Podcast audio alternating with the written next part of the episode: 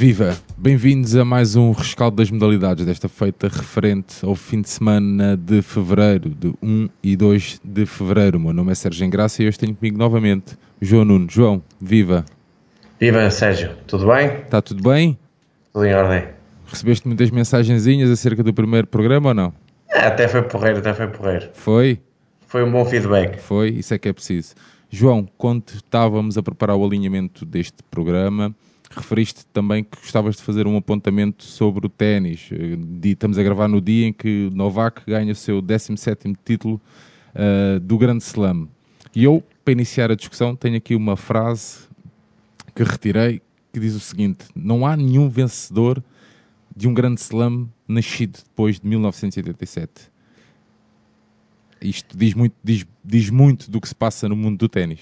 Sim, diz que estamos a assistir a, a história, no, a, a, nossa a história à frente dos nossos olhos no ténis, porque temos a, à nossa frente estão três lendas do desporto, mais que três lendas do ténis, como Djokovic, Federer e Nadal, que têm o domínio total hoje em dia do ténis e que são eh, três desportistas que vão muito além do ténis, são três, eh, três pessoas fantásticas, três exemplos do desporto que conquistaram 56 títulos do Grande Slam nos últimos 20 anos e que nos ensinam a cada, a cada jogo de ténis que, que estão a, a, praticar. Sendo que os últimos 13, 13 uh, grandes slams são deles, é, são divididos entre os três, não é? Os últimos 13. Sim, sim, sim. sim. Portanto, sim, só o Vavrinka e, e Murray nos últimos anos é que têm, têm muito pontualmente feito alguns grandes slams. Sim, sendo que o Federer tem 20, Nadal 19 e Novak uh, um, 17. Eu, por acaso, quando estava a preparar aqui a nossa conversa, achei curioso isto, que é a idade com que atingiram uh, o 17º Grande Slam, visto que o, o Novak atingiu hoje o 17º. Sim. Uh, o Roger atingiu com 30 em Wimbledon em 2012, o Rafa com 32 uh, no, no Open francês em 2018 Roland sim. e o Novak então uh, hoje com 32 anos no, no Open da, da, da, Austrália, sendo que o, o top 10 Uh, no ATP está com tá o Novak em primeiro, o Nadal em segundo, o Federer Sim, em o terceiro. Sim, o Novak passou agora para primeiro. Exatamente, trocaram, tro, eh, trocaram sim, com, trocou com, com, Nadal. com, o Nadal, não é? Sim, uh, sim, sim. Acaba por ser também. Estamos a falar do, da melhor uh, era de sempre, da era de sempre do ténis, não é? Sim, sim, sim, sim. São três jogadores inacreditáveis, cada um à sua, à sua maneira. O Federer mais pela classe e genialidade, o Nadal mais intenso e a, a responder a tudo, e o Djokovic na força mental que ainda hoje provou que, estando muito por baixo uh, do jogo, conseguiu enfrentar um Dominic Thiem ao seu melhor nível, a praticar o melhor ténis de sempre, e mesmo assim uh, Djokovic conseguiu superar todas as dificuldades e conseguiu virar um, um jogo dois sets abaixo. Eu não sei se isto se, é, se, se, esta, se esta, anotação que eu tomei está certa, mas uh, é o oitavo título na Austrália do Novak? Sim, sim, em oito finais, oito títulos. Pô, Aí vê-se a força mental de, dos grandes momentos que o Djokovic tem. Eu, costumo dizer, ainda hoje escrevi isso, que existem três grandes Everestes para, para os, para os que lutam contra eles três para, para alcançar no ténis um é bater a Nadal em Roland Garros, okay. na terra batida. Outro é bater Djokovic nos hardcourts em, na Austrália. E outro é bater Federer na, na relva do Wimbledon. São três, três feitos inalcançáveis praticamente para qualquer um dos outros jogadores. E hoje Dominic Thiem esteve perto de alcançar, mas lá está. No momento decisivo, mais uma vez, o, um dos Big Three uh, chegou à vitória. É, também, acaba por também uh, transparecer aquela, aquela, aquele sentimento frio, não é? Do Novak também, parece. Sim, fico sim, essa, sim. Fico é essa impressão. Eu, eu considero no desporto, nos esportes individuais o, a maior força mental que existe, o desportista mentalmente mais forte. Yeah. Uh, o próximo, próximo torneio do Novak vai ser, em, vai ser no Dubai. Uh, o Nadal vai a, a, a, Alcapulco, Alcapulco. Sim, Alcapulco, no México. É, Alcapulco. Uh, e por acaso o Federer não apanhei aqui. Um, não apanhei... O Federer tem, normalmente tem, faz menos torneios que os outros por causa da idade, tem 38 anos, gera muito melhor a carreira e só normalmente costuma ir aos, aos ATP 1000 e aos grandes slams. Raramente vai a um 500 e a um 250. Pronto. que são os torneios mais, mais fracos, yeah. menos nós, fortes. Nós, hum, nós, eu acho que isto, este abordar também estes assuntos um bocadinho ali extra Benfica, acho que fica bem e para quem gosta de desporto, uh, calculo também gosto esta nossa nossa nessa nossa abordagem. Relativamente ao ténis, João, queres fazer mais alguma observação? Não, oh, Sérgio, é mesmo por causa disso. Eu acho que nós temos de desfrutar de história à frente dos nossos olhos. Acho que há algo que os jovens e quem, quem não gosta de desporto pode começar a gostar por causa de uma dessas lendas, por causa de, de ver um desses jogos. Eu conheço várias pessoas que nunca tinham visto um jogo de ténis e viram um jogo entre Djokovic, Federer ou Nadal e passaram a gostar. E é isso que, que estes três homens nos trazem. Ah, exatamente. No nosso segundo ponto uh, deste nosso episódio deste, sobre as modalidades, uh, tínhamos tomado nota para falar da Seleção Nacional de Futsal, que atingiu então uh, o, passou né, esta, esta, o apuramento vá, para o Campeonato sim, do Mundo, bom, para, para o Mundial, sim, vencendo a Itália por 4-1 e garantiu assim o primeiro lugar uh, do grupo A da ronda de elite do apuramento, com golos do Fábio Cecílio, do Varela e do Ricardinho. Uh, Sim. Isto era mais que esperado ou o que é que tu achas acerca disto? Eu acho que era um apuramento obrigatório por parte da seleção. É uma seleção campeã da Europa que sofreu mais do que devia e, e, está, e era justificado para conseguir este apuramento. Mas é um alerta para muita gente no mundo do futsal que a diferença entre as grandes seleções, as grandes potências de alguns anos atrás e as seleções mais fracas, como aconteceu neste apuramento com Finlândia, Bielorrússia e noutros apuramentos com a Croácia a criar surpresas, a Sérvia, mesmo a Ucrânia, que já, já, é, já é uma seleção renomada no mundo do futsal, mas estão-se a aproximar cada vez mais das grandes potências. E como se viu a Itália, que, deixe, que se tentou renovar e que tentou passar para por um período, passou por um período muito, muito largo de renovação, e já deixou de ir ao Mundial. Eh, é uma Itália completamente, a nível individual, bastante frágil e que se viu nos, jogos, nos três jogos desta fase. Muito bem, o Mundial vai, ser, vai, se, vai se realizar em setembro. Uh, sim, sim, é na Lituânia. Na Lituânia, portanto, uh, lá, estarei, lá estaremos, não? lá esperemos que Portugal um, chegue de uma boa fase uh, e consiga fazer um bom campeonato do mundo.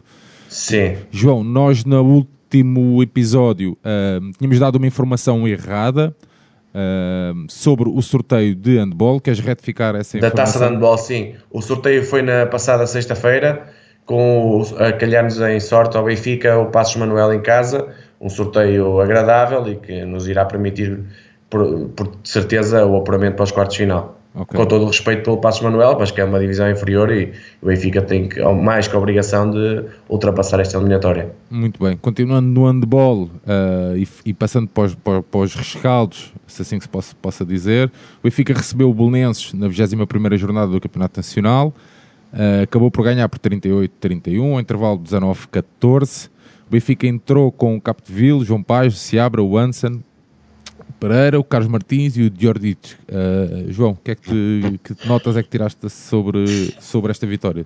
Foi uma vitória com uma exibição muito boa a nível ofensivo, uh, 38 golos contra o Belenenses é sempre bom. Uh, agora, no capítulo defensivo, continuamos a cometer erros em, em demasia, uh, 31 golos sofridos não pode acontecer, uh, o Benfica tem que defender mais e melhor, eh, não pode permitir que um jogador como o Nelson Pina, com todo o respeito, que é um jogador rápido, um ponta, consiga fazer 14 gols, se bem que muitos, alguns de 7 metros, não pode cometer isso. Eh, no nosso destaque, claro, está para Petad Ordic, mais uma vez, 13 golos, e Vidrago também com 6 a destacar-se principalmente na segunda parte. Eh, foi uma vitória natural da melhor equipa, que o Benfica, por norma, tirando o resultado no ABC em Braga, as equipas tirando Porto e Sporting têm garantido vitórias por margens confortáveis, o que é natural dada a diferença de qualidade entre as duas equipas. Muito bem, nós da classificação continuamos em terceiro lugar com 55 pontos. Sim, 17 vitórias e 4 derrotas. Exatamente, com 21, com 21 jogos. O Sporting com 62 e o Porto com 59, tendo menos um jogo. Uh, o próximo jogo do Benfica é com o Gaia, se não me engano. Sim, quarta-feira às 8 da noite no Pavilhão da Luz. No Pavilhão da Luz. Na quarta-feira? Sim, sim, sim, sim. Ok. João, isto, esta fase hum, uh, diz, quer dizer, é uma fase ainda não muito a sério. O que é que tu achas? Não, não, é uma fase a sério porque as, as, derrotas que já tivemos com o Porto e com, e com o Sporting praticamente aniquilaram as nossas chances de, de ir ao título. Teríamos que ganhar os jogos praticamente todos até ao final e esperar ainda que Porto ou Sporting, os dois, tivessem alguma recaída, algum jogo mau frente a, a equipas que não estão a lutar pelo título. Eh, como se viu, e mais que os resultados foram a diferença de qualidade entre, principalmente contra o Porto, eh, não, não, não nos vai trazer nada no, no futuro em termos de campeonato. Eh, o mais natural é ficarmos em terceiro, a alguma distância dos outros dois, porque na, na realidade são equipas bem melhores que nós, quer coletiva, quer individualmente. Sim, ainda, ainda na última vez tínhamos estado a falar também de, sobre, muito sobre a equipa do Porto, né? e que era a base da, base da nossa seleção. João, uh, deixa-me fazer esta pergunta um bocadinho em tom também de, de, de provocação. Se nas redes sociais que hum, já estava definida uh, a mudança de técnico no final da época. Primeiro, achas que esta informação tem algum ponto, fundo de verdade ou não? Acredito que sim, Sérgio, porque o ciclo Carlos Reisende acabou, ou seja, ele tentou implementar um modelo de jogo um, com alguns jogadores vindos do ABC, que ele, onde, onde ele tanto teve sucesso, quis replicar um pouco à medida no Benfica, não teve sucesso, e é normal, é, ele acaba o contrato no final desta época e é um ciclo natural que se fecha, um ciclo negativo que começou de, de, de forma positiva, mas acabou de forma negativa e é normal que o Benfica aposte num, num técnico estrangeiro para mudar de paradigma e quem sabe apostar em jogadores de, de valia superior, principalmente do estrangeiro. Uh, pá, te referi que esta, eu apanhei esta notícia, isto não é da minha cabeça, eu apanhei esta, apanhei esta notícia um, no, no Twitter até. E, e sim, sim, saiu no, no jornal Jogo, já saiu em várias. Pronto. Até, e mesmo, mesmo na, no país do Chema Rodrigues, que é o treinador que se fala, que vem para cá, e, em Valladolid, falou-se muito já dão por adquirida a contratação. Ok. E, falando no, no treinador em si, o que é que tu tens alguma opinião sobre, sobre o treinador? É, é um ex-grande jogador de handball. Agora, como técnico, é uma opção de risco, mas o, dado o Benfica não ter. Hum, não ter um grande investimento, uma, um grande nome a nível europeu, como estão a ganhar agora Sporting e Porto, é muito difícil trazer para cá um treinador como eles têm, o Magnus Anderson, Thierry Acho que o Benfica deve lutar por isso.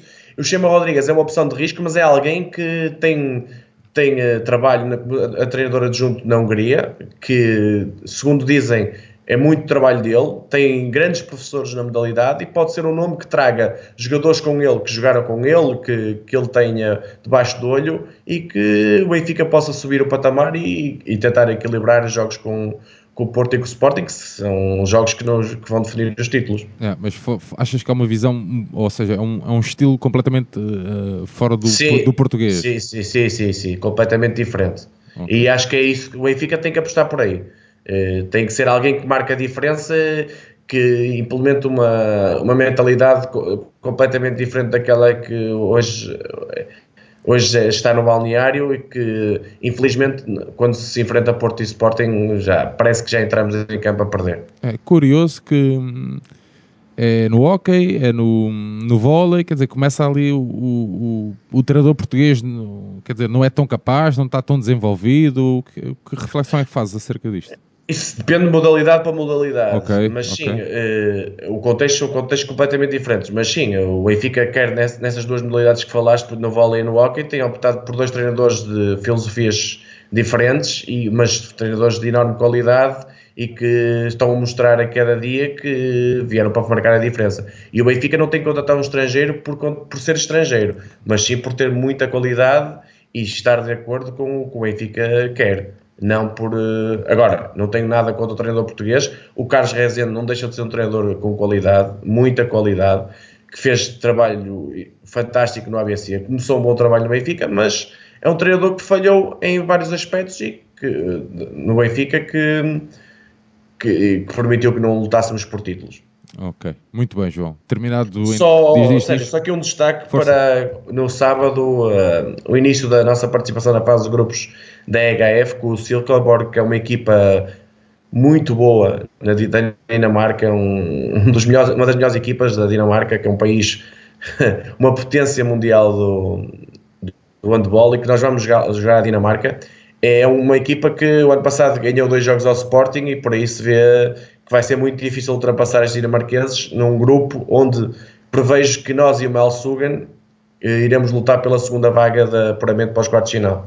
Ok, muito bem. É sábado a que horas? Às 3 horas. Às 3 horas, ok, muito bem. Estaremos atentos então para tomar nota sobre uh, essa participação do Benfica.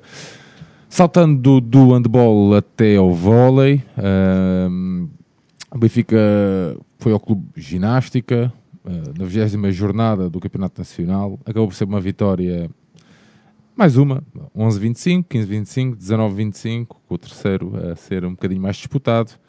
Uh, Benfica, o Afonso Guerreiro dizia antes do jogo que queria voltar rapidamente às vitórias, acabou por acontecer com, com, com uma certa facilidade, não é? Sim, com toda a naturalidade. Estava a defrontar o primeiro e o último classificado. Exato. O Ginástica é uma equipa que veio da segunda divisão, ainda tem, um, tem muitas dificuldades mesmo na primeira divisão. Tem, o plantel é muito curto em termos de qualidade, é um plantel à medida da segunda divisão, tem muitas dificuldades no primeiro escalão. Foi uma vitória que, natural, sets desequilibrados como era de esperar, com o Marcelo a rodar a equipa. O Zé Lão acabou por ser até uma, o melhor pontuador da equipa, com 15 pontos. O Afonso também fez um bom jogo, o Japa entrou, uh, o Gaspar rodou com o Theo. Eh, foi, uma, foi um, um, triunfo normal, a 20 vitória em, em 20 jogos. Uh, a fase rolar está, a primeira fase está praticamente garantida, o primeiro lugar, vantagem em casa nos playoffs e pronto, e agora segue-se nos quartos de final da taça no próximo sábado, uh, Fonte Bastardo, que é um jogo que pode ser perigoso, mas do qual somos amplamente favoritos. Sendo que para o campeonato, o próximo jogo será hum, em Leixões, no, sim, sim, no, sim, fim, sim. no fim de semana. Em Matosinhos, é, no fim de semana a seguir. Sim, sim, sim. João, mais alguma reflexão, alguma nota sobre o vôlei? Não, foi uma. O, o campeonato é muito desequilibrado. Uh, o Benfica cumpriu a sua missão e acho que agora é foco total às 5 horas no próximo sábado. Quem puder, apareça no Pavilhão da Luz, porque vai ser um jogo bem interessante e um apuramento para a Final Four, onde se vai discutir a taça de Portugal, é, é fundamental para mais uma conquista. É, e como nós fazemos sempre esta comparação, mas é o que é, é o Benfica também joga no Dragão em futebol, portanto Exato. não há desculpa para escorregar, podem dar um pulinho ao pavilhão. Eh, claro. e, e, o Benfica, o vôlei do Benfica agradece e que tão bem que tão, têm trabalhado também nas redes sociais isso. Uh, Exatamente. Muito, muito, muito, do trabalho do Marcelo, não é? Uh, isto Verdade. Tem, isto, tem, isto tem que ser dito. Se há mais gente no pavilhão. O Marcelo nasceu para mais que treinar. O Marcelo nasceu para. O Marcelo conhece muito bem o clube. O Marcelo percebeu muito bem o clube onde está e, faz disso uma virtude para chamar pessoas aos pavilhões e, e, tu vês a cada jogo que passa, como ele costuma dizer, seja mais uma pessoa a cada jogo, já faz a diferença e mesmo jogos que antigamente tinham 200, 300 pessoas, hoje em dia se calhar têm 500, 600 e é assim que se cria um bom ambiente, é assim que se cria interação com os adeptos e é assim que se cria aquela mística que os adeptos também percebem e percebem que aquela equipa representam, representam-os muito bem dentro da quadra. Pá, mas e, e, e a for, mesmo a forma como ele, eh, estavas a dizer que entende muito bem a filosofia do clube, uh, pá, ele é, até com o, é com o futebol, é com as outras modalidades, está sempre a mandar bitites, entre aspas, sim, no, sim, no sentido sim, positivo. Uh, encara mesmo o, o, espírito de. É, é muito raro, uh, porque ele não deixa de ser um, pronto, uma pessoa que tu vais contratar fora do país, ou vais, foste claro. Brasil contratar, quer dizer, é, é, muito raro acontecer isto, não é?